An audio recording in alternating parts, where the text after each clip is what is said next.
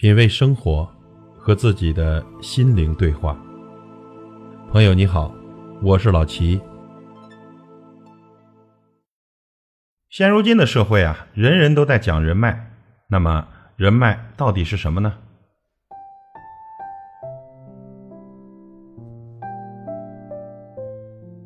身边经常有这样的朋友，某哥们儿经常炫耀他跟某女神关系有多熟悉，有多熟悉。讲述他们一起社会实践的点点滴滴，还把对方设置成为特别好友，描述的很是亲密。我们都觉着哇塞，好牛的感觉。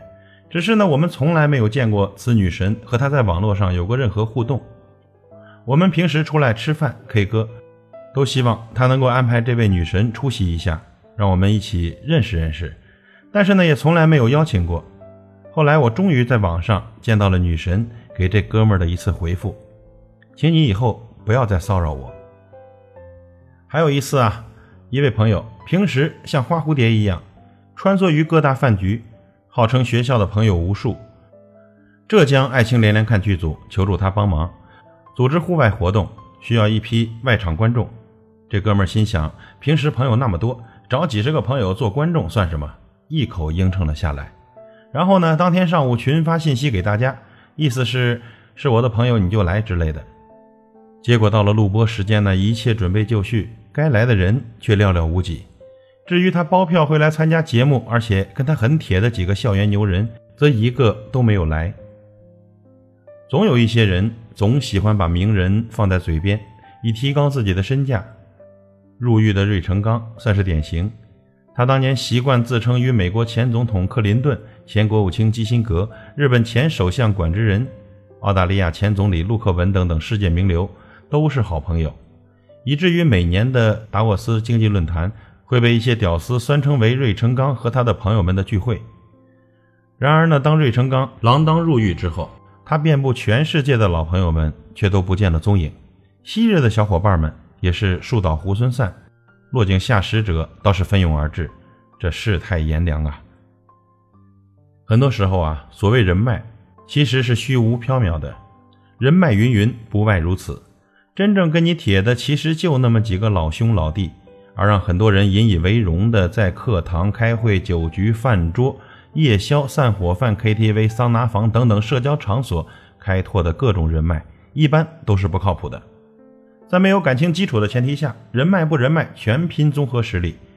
对于有些人来说，一些所谓人脉看似全线飘红，实则呢是虚假的繁荣。这社会是一个圆锥。你和同等水平、不同领域的人的距离，就是你所处平面圆的半径。只要你的水平更高，你接触别的领域的人距离就会更短。比如三流的投行员工认识三流的演员不太容易，但是投行老总和大明星就可以出双入对。博士刚毕业的学术菜鸟认识一个基层的政府科员的难度微大，但是院士可以很方便的跟省长交流交流，喝一杯茶。所以呢，决定你有效人脉的不是你接触范围的广与否，而是你自身的实力水平。你认识多少人没有意义，能号召多少人才有意义。不是说我每天又认识了谁，跟某某名人一起吃了一顿饭，哪个女神把微信号给了我，我就和他们建立了友谊关系，或者形成了新的人脉资源。这问题的关键是啊，我自己是否能够有足够的能力和水平与他们站在同一个高度，即便是不同的领域，也可以肩膀对着肩膀来对话。圈子内外其实并不重要，实力高低才重要。即使我们和大神处于同一个具备某种特质的圈子，比如 IT 圈、娱乐圈、投资圈、学术圈等等，经常一起开会、出席活动，我们还是没有机会跟他们形成真正的友谊。建立稳定的联系，那何谈人脉资源呢？原因啊，就是这些大神们只能看得到同一高度的大神，你还处于大神的俯瞰视线之外。如果你是一个普通学生，上午围观了成龙新片发布会现场，下午旁听了马斯金的制度经济学，晚上买票参加了李泽楷的慈善晚宴，又能怎么样呢？即便你是四处发朋友圈，在微博向着世界描述着你和成龙、马斯金、李泽楷关系多么多么熟悉，又有什么意义呢？你向成龙要签名，成龙的保安依旧会拦住你，马斯金也不会给你写推荐信，李泽楷也不会跟你合伙做生意。绝大多数的时候，我们太弱，以至于都没有资格用共同的特质向牛人抛出友谊的橄榄枝。就算是我们在腾讯工作，天天能见到马化腾，马化腾跟我们聊的呀，可能都不如八竿子打不着的贝克汉姆多。哪怕韩寒的每个微博，我都留言点赞。韩寒想找人吐槽一下媒体二缺，也不会想到我的。所以呀，盲目的拓展人脉，游走在各种社交场合，加入各种微信群聊的意义，真心不大。其效果远远没有集中精力让自己成长起来更有效。比起四处给牛人跪舔，处心积虑的经营一些吹弹可破甚至虚无缥缈的人脉，倒真不如啊自己成为牛人中的一份子，或者起码与牛人所处的水平更接近，来得更实惠。前阵子看到一个节目，是马云对话周星驰，一个是喜剧之王，一个是电商大鳄。他们在一起啊，照样的谈笑风生。两个如此看似无关的人聚到一起聊得来，不是因为他们交情多少年或者共同语言有多少，而是因为他们都是站在各自领域巅峰的男人。天下高手想聚在华山之巅一起指点江山，吃吃喝喝打打闹闹的前提是你能够在兵器谱上有一号。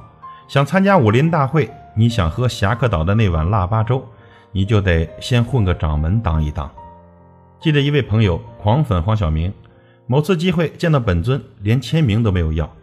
我好奇地问：“你咋回事？”这哥们说：“就是电话都要了，有意义吗？现在的我没事了骚扰教主，以后教主到哪拍戏也不会告诉我，只会把我拉黑。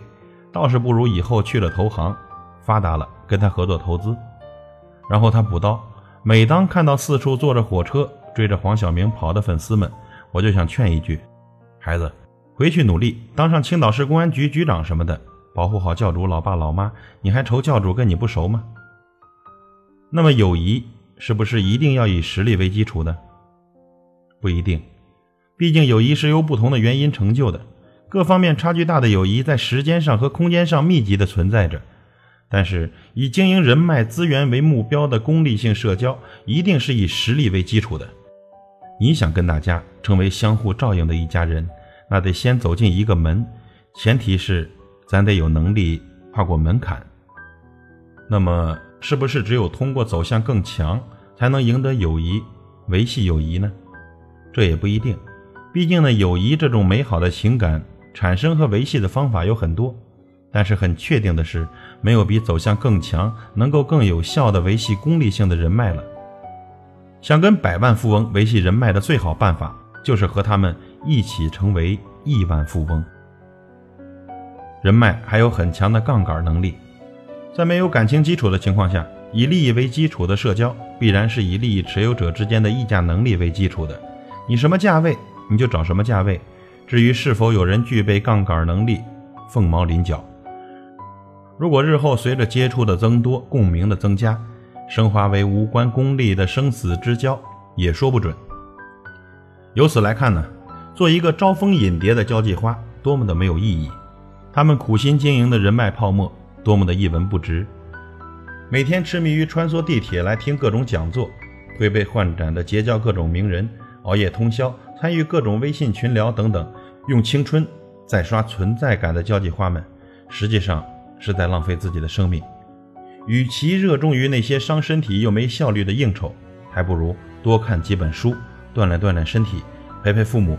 老婆孩子，交际花们错把认识等同于认可，错将手机通讯录等同于及时雨。有微信群里生龙活虎的精神头，不如用来琢磨琢磨，让自己的资产升值。殊不知，草率的结交，唯有脆弱的关系。所谓的人脉，不过是呵呵一声。今天还在一起喝的五迷三道的，一起称兄道弟。第二天，公交车上打个照面，没准心里在想：这孙子谁呀？好像在哪儿见过。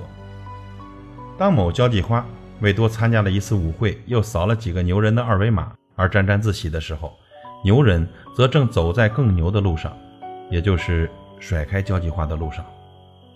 岭深常得蛟龙在，屋高自有凤凰栖。只要不断的进步，每个人自然就会有一批志同道合的真朋友结识，也会拓展和聚集一些可以发挥实际作用的人脉。大家现在充实自我都还来不及，何必急于拓展所谓的人脉呢？毕竟五十块钱的人民币设计的再好看，也不如一百块更招人喜爱。所以呢，我们可以这样理解人脉：人脉为零，实力为一；人脉加实力等于十。没有实力的人脉永远是零，因为在他们眼里，你可能不曾存在过。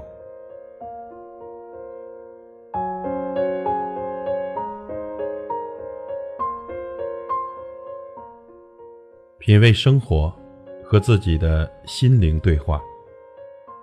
感谢您的收听和陪伴。如果您喜欢我的节目，请推荐给您的朋友。我是老齐，再会。